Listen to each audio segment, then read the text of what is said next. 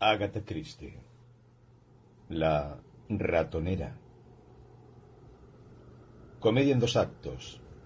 El primero dividido en dos cuadros. Estrenada en el Ambassador's Theatre de Londres el 25 de noviembre de 1952. Personajes.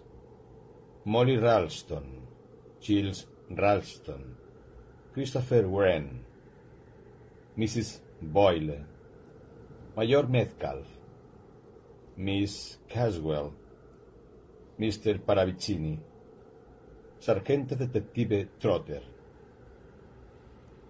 Sinopsis de los cuadros. Acto primero. Cuadro primero. La sala principal de Monswell Manor. Avanzada ya la tarde.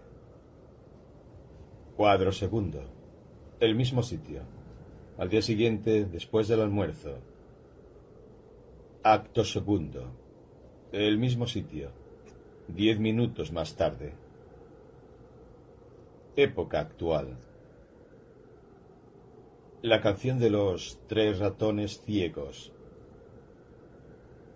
Tres ratones ciegos, tres ratones ciegos, mirad cómo corren.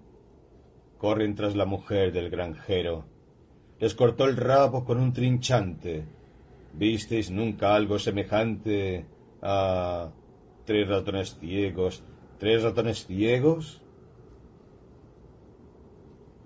Acto primero. Cuadro primero. La sala principal de Monswell Manor. La tarde está ya muy avanzada. Más que de una mansión antigua, el salón parece de una casa en la que desde hace varias generaciones vive la misma familia, venida a menos. Hay un gran vendaval en el centro, una salida a la derecha que conduce al vestíbulo, la puerta de la calle y la cocina.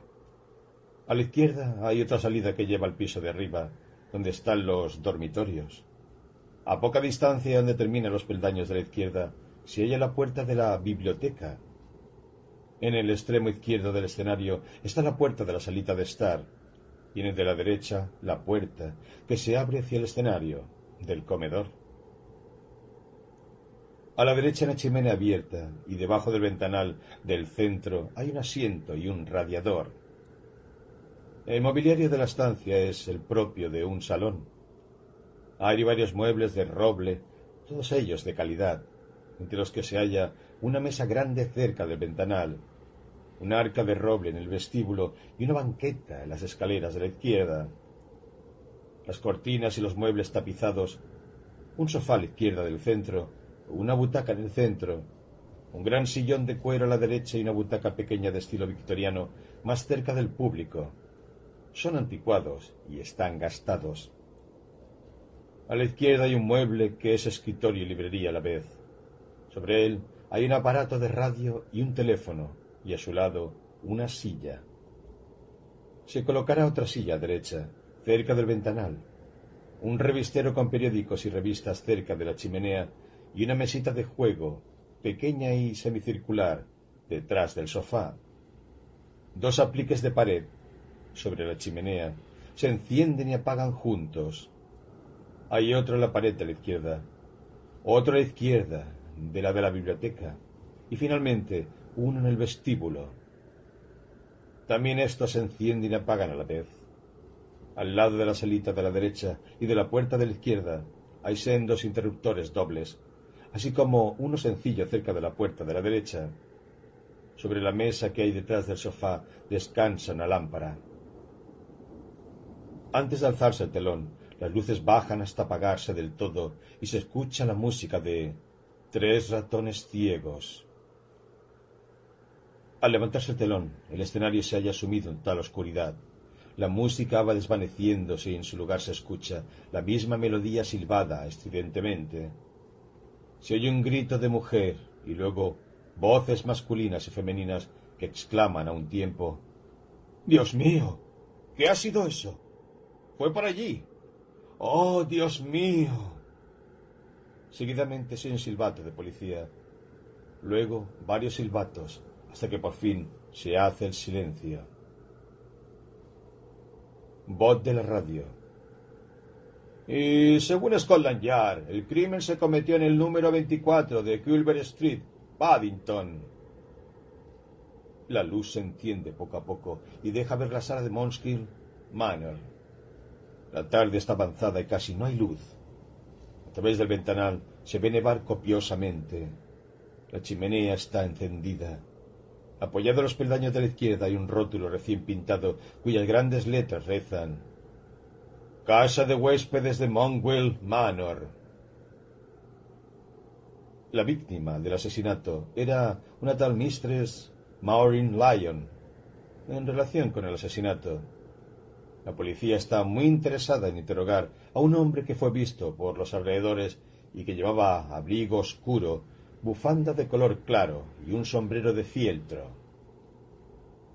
Molly Ralston entra por la derecha del escenario es una joven alta y bonita, de expresión ingenua.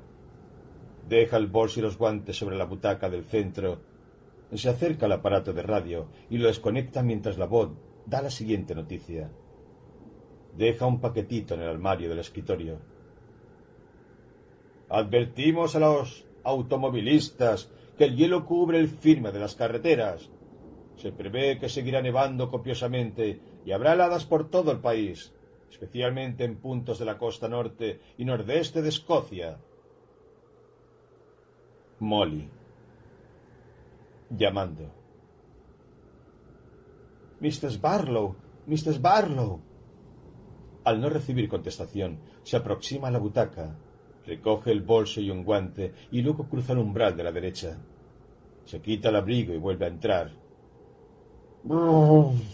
¡Qué frío! Se acerca al interruptor de la derecha y enciende los apliques que hay sobre la chimenea. Se dirige al radiador, lo toca con la mano y corre la cortina. Luego se aproxima a la mesita del sofá y enciende la lámpara. Echa un vistazo a su alrededor y ve el rótulo apoyado en los peldaños. Lo coge y lo deja apoyado en la pared, a la izquierda del ventanal. Retrocede unos pasos, asintiendo con la cabeza.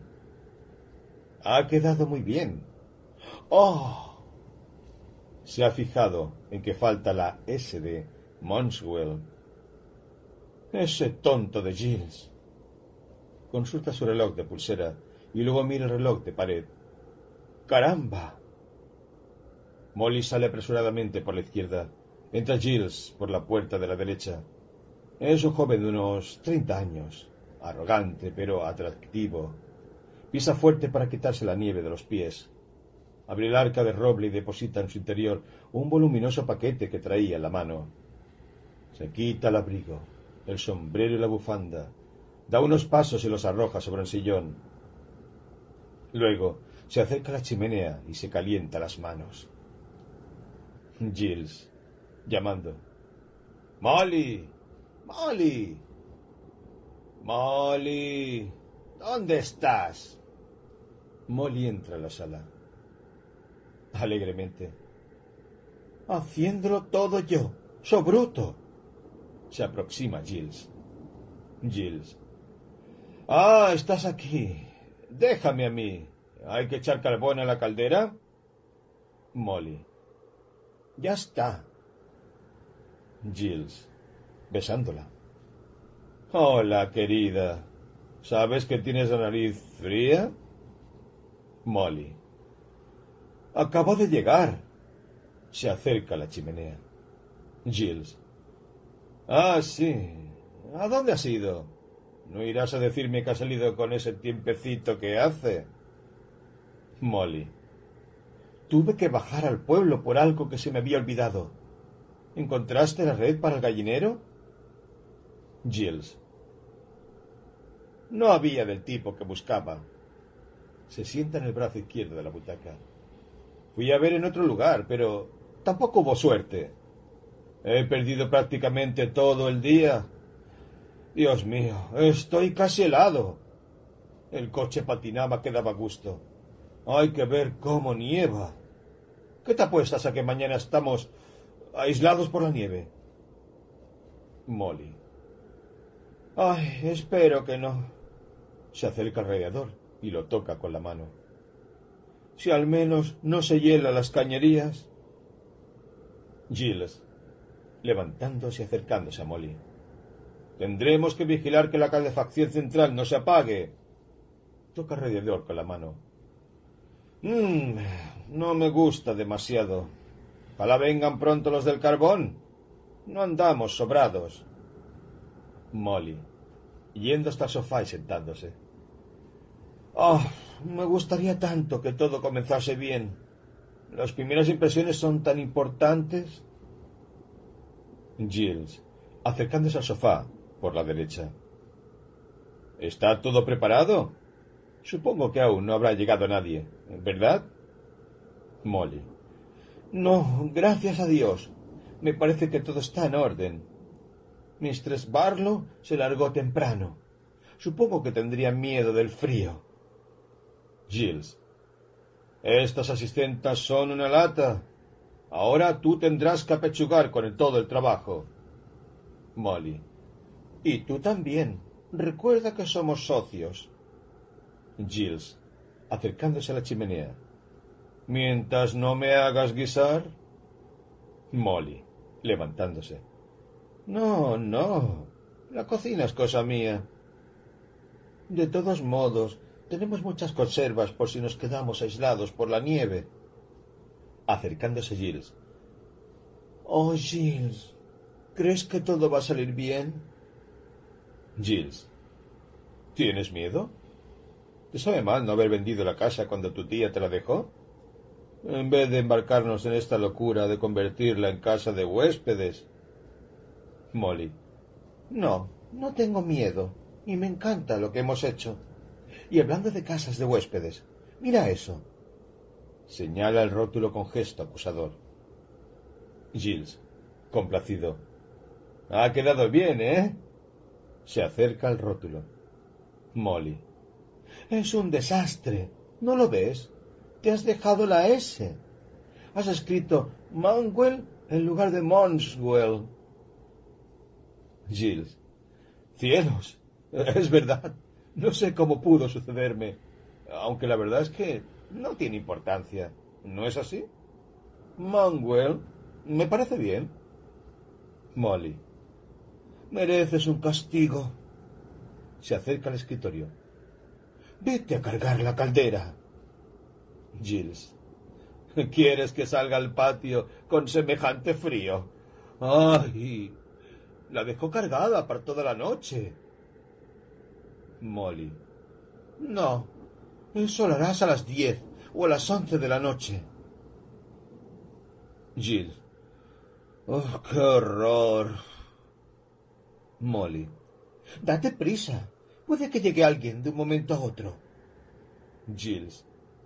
¿Y has distribuido las habitaciones? Molly. Sí. Se sienta delante del escritorio y coge un periódico que hay encima. Mistress Boyle tiene la de la cama de columnas en la parte de delante. Y Mayor Meccan ocupará el cuarto azul. Miss Caswell la habitación del este. Mr. Green el cuarto de roble.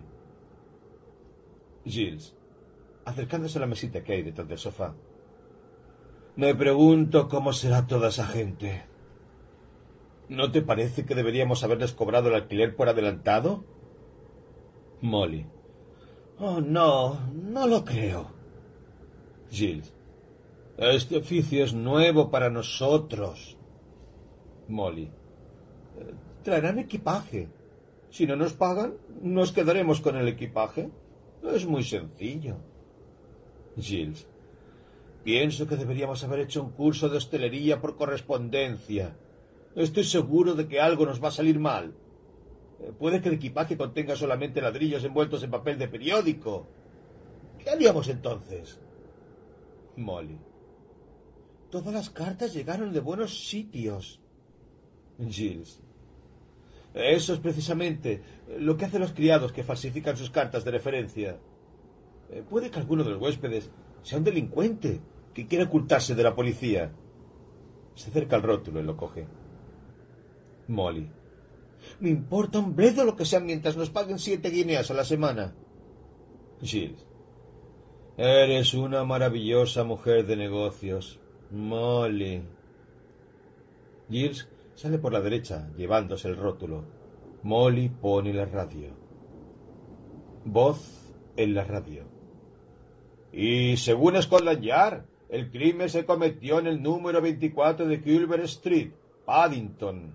La víctima del asesinato era natal Mistress Maureen Lyon. En relación con el asesinato, la policía...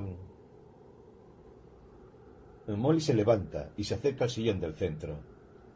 Está muy interesada en interrogar a un hombre que fue visto por los alrededores y que llevaba abrigo oscuro. Molly coge el abrigo de Giles. Bufanda de color claro. Molly coge la bufanda de Giles. Y un sombrero de fieltro.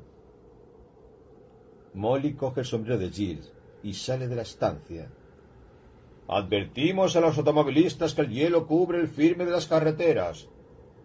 Suena el timbre de la puerta.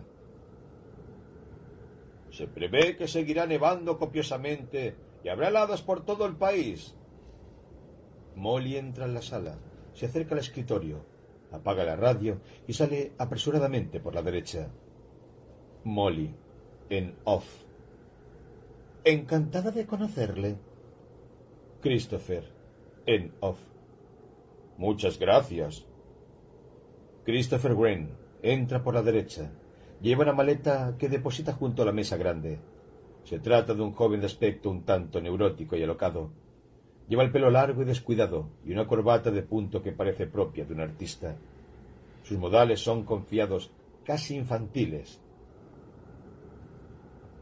Espantoso este tiempo. Es sencillamente espantoso. El taxi me dejó ante la puerta del jardín. Da unos pasos y deja el sombrero en la mesita detrás del sofá. No quiso aventurarse a recorrer la calzada hasta la puerta de la casa. ¡Qué falta de espíritu deportivo! Se acerca Molly. ¿Usted es Mr. Ralston? Estupendo. Me llamo Green. Molly. Encantada de conocerle, Mr. Green. Christopher. ¿Sabe que no se parece usted nada a como me la había figurado? Me la imaginaba como la viuda de un general retirado del ejército de la India. Me decía que sería usted una señora muy seria, toda una mensajib, y que la casa estaría llena de objetos de latón de Benarés. Y en vez de ello me encuentro con un paraíso. Pasa por delante del sofá y se aproxima a la mesita de detrás. Todo un paraíso. Muy bien proporcionado. Señala el escritorio. Esa es de imitación. Señala la mesita del sofá. Ah, pero esta otra mesa es auténtica. Me voy a sentir a gusto aquí, sencillamente a gusto. Se acerca a la butaca del centro. ¿Tiene usted flores artificiales o aves del paraíso? Molly. Me temo que no. Christopher. Qué lástima. Bueno. ¿Y qué me dice de un aparador? ¿Un hermoso aparador de caoba con grandes tallas en forma de frutas? Molly. Sí, eso sí lo tenemos. ¿En el comedor? Vuelve los ojos hacia la puerta de la derecha. Christopher, siguiendo la mirada. ¿Ahí dentro? Se acerca a la puerta, la abre. Necesito verlo. Christopher entra en el comedor y Molly lo sigue. Entra Giles por la derecha. Mira a su alrededor y examina la maleta. Se oyen voces en el comedor. Giles sale por la derecha. Molly, en off. Venga, venga, caliéntese. Molly entra a la sala procedente del comedor. Christopher entra tras ella. Molly se acerca al centro. Christopher, al entrar. Perfecto, absolutamente perfecto. Respetabilidad verdadera, sólida como una roca, pero... ¿Por qué han quitado la mesa de caoba que debería haber en el centro? Mira hacia la derecha. Las mesitas estropean el efecto. Entra Giles por la derecha y se queda de pie al lado de la butaca grande. Molly. Nos dijimos que los huéspedes preferirían las mesitas. Eh, le presento a mi marido. Christopher. acercándose a Giles y estrechándole la mano. Mucho gusto. Menudo tiempecito, ¿verdad? Te hace retroceder a los tiempos de Dickens, de Scrooge y del pesado de Tin, el menudo. Resulta tan falso. Se vuelve hacia la chimenea. Claro, claro. Mr. Ralston, tiene usted absolutamente toda la razón en lo de las mesitas. Me estaba dejando llevar por mi afición a los muebles clásicos. Si en el comedor hubiese una mesa de caoba, haría falta una familia que se sentase a su alrededor. Se vuelve hacia Giles. Un padre barbudo de aspecto severo, una madre prolífica, algo envejecida, once criaturas de diversas edades, un ama de llaves a miragrada y alguien que se llame la pobre Harriet, la pariente pobre que carga con la culpa de todo y se siente muy, pero que muy agradecida por tener un hogar. Giles, sintiéndose antipatía. Subiré la maleta a su habitación. Coge la maleta y se vuelve hacia Molly. Dijiste el cuarto de roble, ¿verdad? Molly. Sí. Christopher. Espero que la cama sea de columnas y tenga un cobertor con rosas estampadas. Jill. Eh, pues no es así. Jill sale con la maleta en dirección a la escalera. Christopher. Me parece que no voy a caerle simpático a su marido. Da unos pasos hacia Molly. ¿Cuánto tiempo llevan casados? ¿Están muy enamorados? Molly, fríamente. Llevamos casados un año justo. Se dirige a la escalera. ¿No quiere usted subir a ver su habitación? Christopher. Touché. Pasa por delante de la mesita del sofá. Pero es que me gusta tanto saberlo todo acerca de la gente. Eh, quiero decir, que la gente me parece tan interesante, tan enloquecedoramente interesante. ¿A usted no? Molly. Pues supongo que algunas personas lo son y... Se vuelve hacia Christopher. Otras no lo son. Christopher. No, no estoy de acuerdo. Todas son interesantes, absolutamente todas, porque nunca se llega a saber realmente cómo son o qué es lo que piensan en realidad. Por ejemplo, usted no sabe qué estoy pensando en este momento, ¿verdad? Sonríe como por efecto de algún chiste secreto. Molly. No tengo la menor idea. Se acerca a la mesita del sofá y coge un cigarrillo de la tabaquera. ¿Un cigarrillo? Christopher. No, gracias. Se acerca Molly. ¿Lo ve? Las únicas personas que saben realmente cómo son los demás son los artistas. Y no saben por qué lo saben. Pero si se trata de retratistas, da unos pasos. La cosa sale. Se sienta en el brazo derecho del sofá, en el lienzo. Molly. ¿Es usted pintor? Enciende el cigarrillo. Christopher. No, soy arquitecto. Eh, verá, mis padres me pusieron Christopher con la esperanza de que llegase arquitecto. Christopher Gren se ríe. Es como estar a medio camino. en realidad, claro, todo el mundo se ríe de ello y hace chistes sobre la Catedral de San Pablo. De todos modos, quién sabe. Aún puede que sea yo el último en reírse. Entra Giles, procedente del piso de arriba. Puede que los nidos prefabricados Chris Wren aún pasen a la historia se vuelve hacia Giles. Me voy a encontrar a gusto aquí. Su esposa es de los más simpática. Giles, fríamente. Claro. Christopher, volviéndose para mirar a Molly. Y muy hermosa. Verdaderamente hermosa. Molly. Oh, no diga tonterías. Christopher. Ea, ¿hay algo más propio de una inglesa? Los cumplidos siempre las azoran.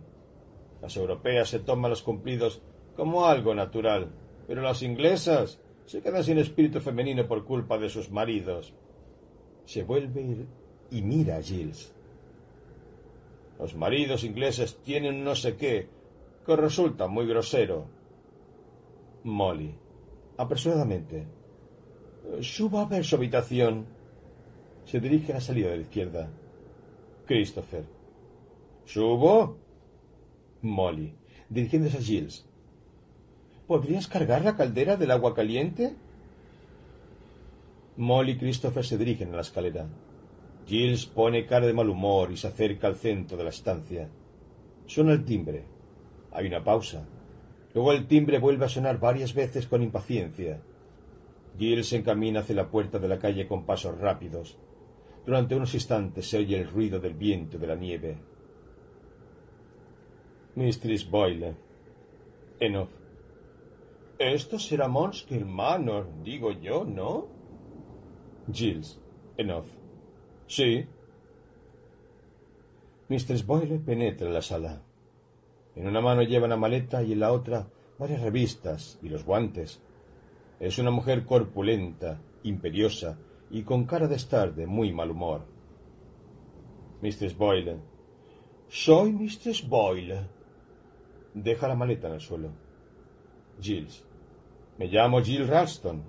Acérquese al fuego, Mistress Boyle, y entrará en calor. Mistress Boyle se aproxima a la chimenea.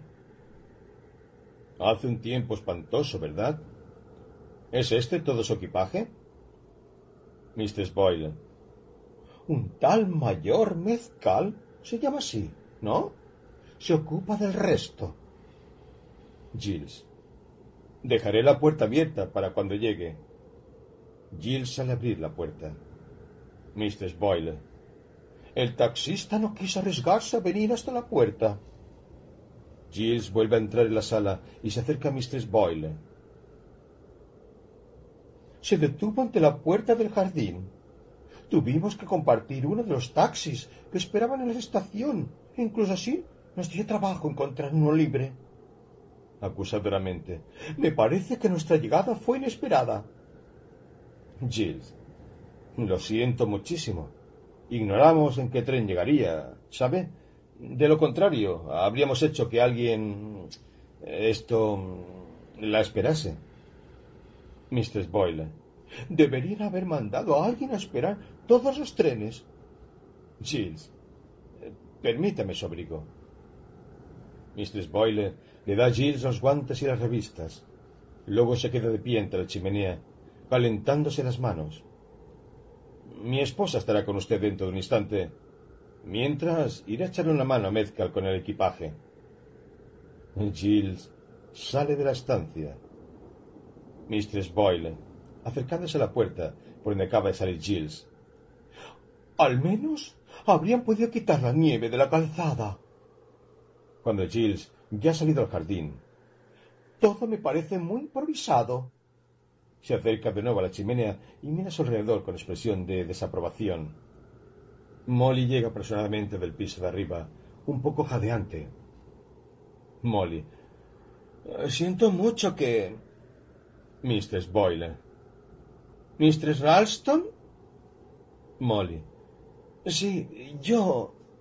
Se acerca a Mistress Boyle, hace como si fuera a ofrecerle la mano. Luego la retira no muy segura de cómo se comportan los propietarios de las casas de huéspedes. Con cara de desagrado, Mistress Boyle inspecciona a Molly. Mistress Boyle.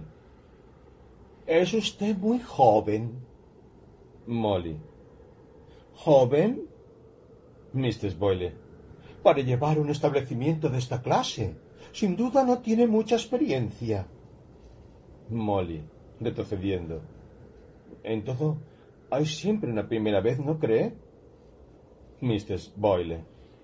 Entiendo. Completamente inexperta. Mira a su alrededor. La casa es vieja. Espero que no haya carcoma. Husmea al aire con cara de suspicacia. Molly, indignada. Por supuesto que no. Mrs. Boyle. Mucha gente no sabe que tiene carcoma en casa hasta que es demasiado tarde para hacer algo. Molly. La casa está en perfecto estado. Mr. Boyle. No le vendría mal una mano de pintura. Mire, este roble de aquí se está carcomido.